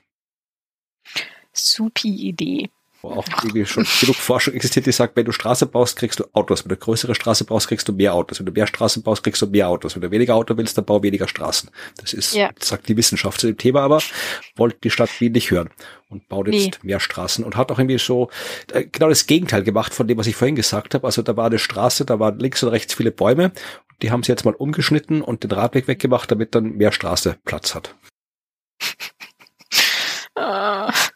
Es ist so schade. Ja, das hat man vor Jahren so beschlossen, jetzt macht man das so.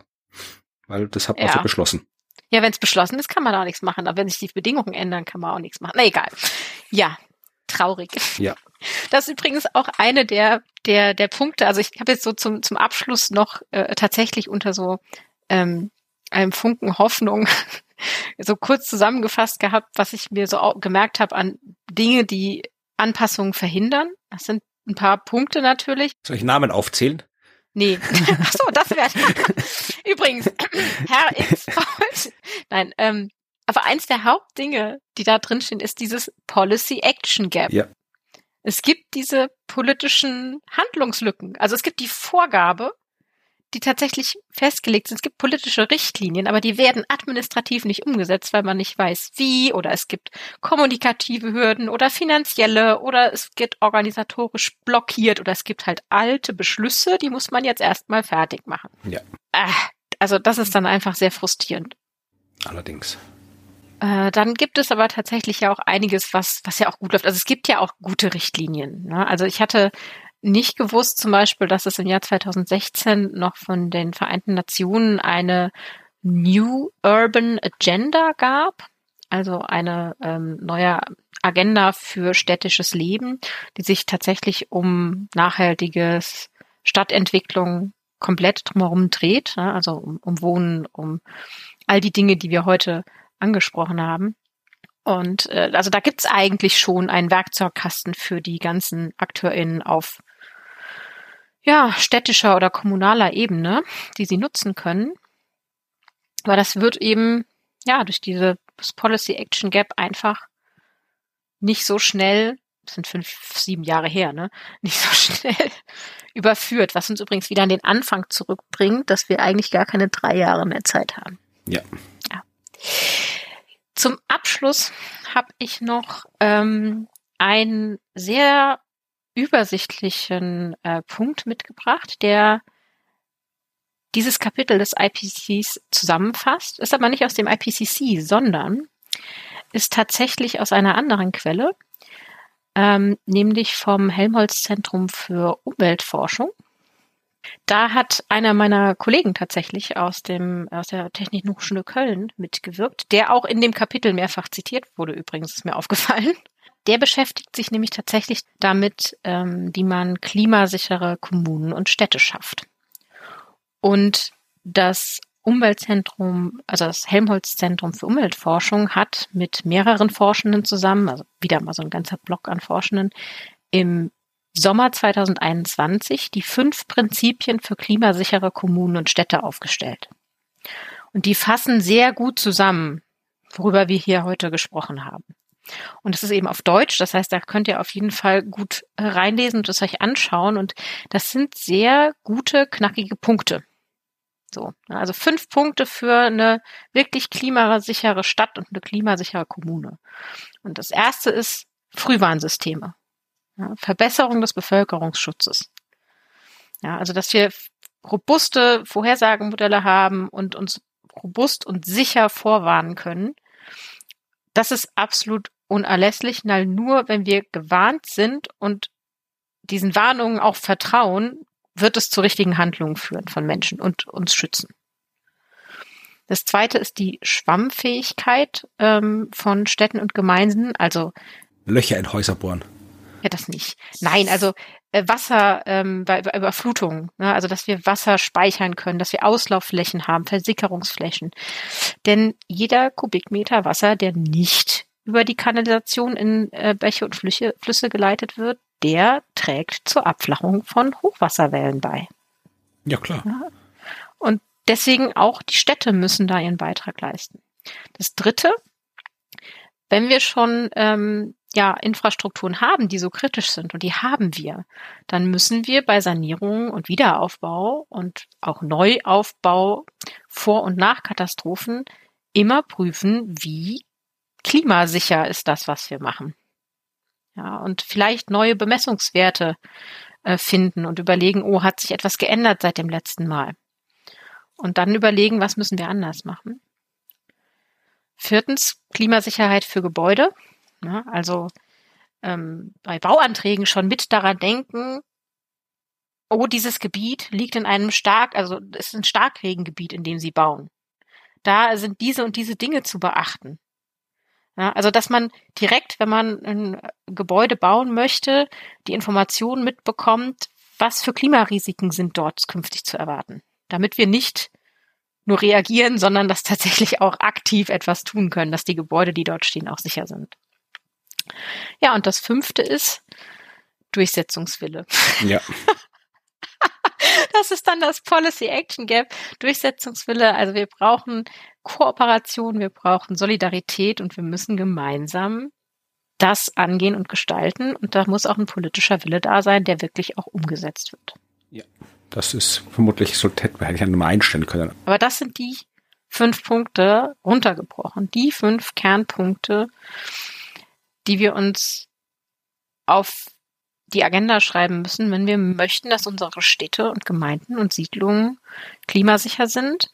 Und das sollte uns auch interessieren, wenn wir nicht in Städten leben, weil wir eben doch abhängig davon sind und immer Verbindungen zu Städten haben. Und sei es nur über Handelswege oder über Familienmitglieder. In seltensten Fällen wohnst du irgendwo in einer Höhle im Wald oder auf einem einsamen Bergbauernhof, wo du komplett autark und unabhängig bist. Also du hängst ja mhm. immer irgendwo mit drin. Genau, ja, man ist immer, und sei es auch mit Wasserversorgung, ne? Also, weil die Flüsse fließen nun mal durch mehrere Städte und durch Gemeinden und ja. Das war Kapitel Nummer 6. War spannend, weil wie du sagtest, wir hängen da alle drin in der Stadt oder im Umfeld der Stadt und äh, Städte sind ja auch sehr dynamisch, also die können sich ja schnell ändern, wenn es denn ja. sein muss oder tun das auch oft so ganz von selbst. Also insofern ist es vielleicht wirklich was, wo man noch am ersten erwarten kann, dass wir jetzt so in den nächsten Jahren ähm, tatsächlich Dinge sehen, also wirklich bemerken, dass sich da was tut, wenn sich was tut, wenn der Gestaltungs- und Durchsetzungswille existiert. Aber an dem kann man ja vielleicht mitwirken. Also, dass man vielleicht ab und zu mal, ja, äh, wenn man die Gelegenheit hat, Bescheid sagt, dass man gern was gestaltet oder durchgesetzt haben möchte bei, weiß nicht, Nachbarschaftstreffen, Bürgerversammlungen, wenn man mal einen Politiker oder eine Politikerin trifft oder so, das, da gibt's ja Möglichkeiten. Ja, das kann man ja von, von unten aufbauen, vom der Bezirkspolitik auf die Stadtpolitik und so weiter. Das ist ja möglich. Also da kann man ja. Vielleicht tatsächlich mal was machen. Ja, das nächste Kapitel ist Kapitel 7. Und das ist auch, ja, ein bisschen, ja, da wird wieder, ja gut, deprimierend ist alles in gewisser Hinsicht, aber ja. da, da muss man dann, äh, geht's jetzt wirklich ins höchst Persönliche. Also es war die Stadt schon persönlich, weil da wohnen wir und das betrifft uns, aber das nächste Kapitel ist Gesundheit. Wie macht uns das Klima krank? Wie sorgt das Klima dafür, dass unsere Gesundheit und unser Wohlbefinden gefährdet wird? Also welche Krankheiten werden häufiger? Welche Arten der Störung des Wohlbefindens existieren und wie werden die durch das Klima beeinflusst? Äh, jetzt schon und in Zukunft. Also das ist alles ein bisschen medizinisch im nächsten Teil. Ja, und wenn ihr euch das anhören wollt, dann macht das gerne beim nächsten Mal. Und bis dahin gibt's noch äh, einige Möglichkeiten, wo ihr mit uns in Kontakt treten könnt oder uns unterstützen könnt. Ja, also ihr könnt uns natürlich gerne Feedback geben der unterschiedlichsten Art. Also ihr könnt uns auf Fehler hinweisen, sofern wir sie gemacht haben sollten. Ihr könnt uns loben, wenn wir keine Fehler gemacht haben. Ihr könnt uns Kritik übermitteln, was auch immer ihr wollt, äh, könnt ihr unter podcast.dasklima.fm machen, ja, oder ihr geht auf die Homepage dasklima.fm, da gibt's auch die Abbildungen und weiterführenden Links äh, zu finden, die wir erwähnt haben und dort könnt ihr die einzelnen Folgen auch kommentieren. Äh, das könnt ihr dort machen und bei den Podcast-Plattformen könnt ihr uns bewerten und so weiter, das äh, geht alles. Ihr könnt auf den Podcast hinweisen, wenn ihr ja den Durchsetzungs- und Gestaltungswillen erhöhen wollt, dann weist doch Leute einfach darauf hin, dass es da Informationen gibt, äh, aus denen man lernen kann, warum man etwas umgestalten sollte. Und äh, eine aktuelle Unterstützungsmöglichkeit. Ihr könnt auf die Seite des Deutschen Podcastpreises gehen. Das verlinke ich auch in den Show. Dort kann man nämlich noch bis 8. Mai abstimmen in der Publikumswertung in der Kategorie Wissen äh, für das Klima. Also da ist unser Podcast mit ein paar 100 anderen Podcasts nominiert, also nicht nominiert, wir haben ihn eingereicht, also mehr braucht es nicht, der ist ja gelistet. Selbst nominiert. Gelistet heißt das, ja. Ähm, und dort kann man abstimmen für die Publikumswertung, gibt auch eine Jurywertung, äh, aber es gibt auch noch eine Publikumswertung und da könnt ihr abstimmen für das Klima, wenn ihr denn wollt, dass wir diese Wertung gewinnen, dann könnt ihr das machen. Das würde uns freuen. Definitiv. Ja, dann wissen wir jetzt über die Städte Bescheid. Mhm. Und gucken in der nächsten Folge auf die Gesundheit. Bis dahin verabschieden wir uns und sagen Tschüss. Tschüss.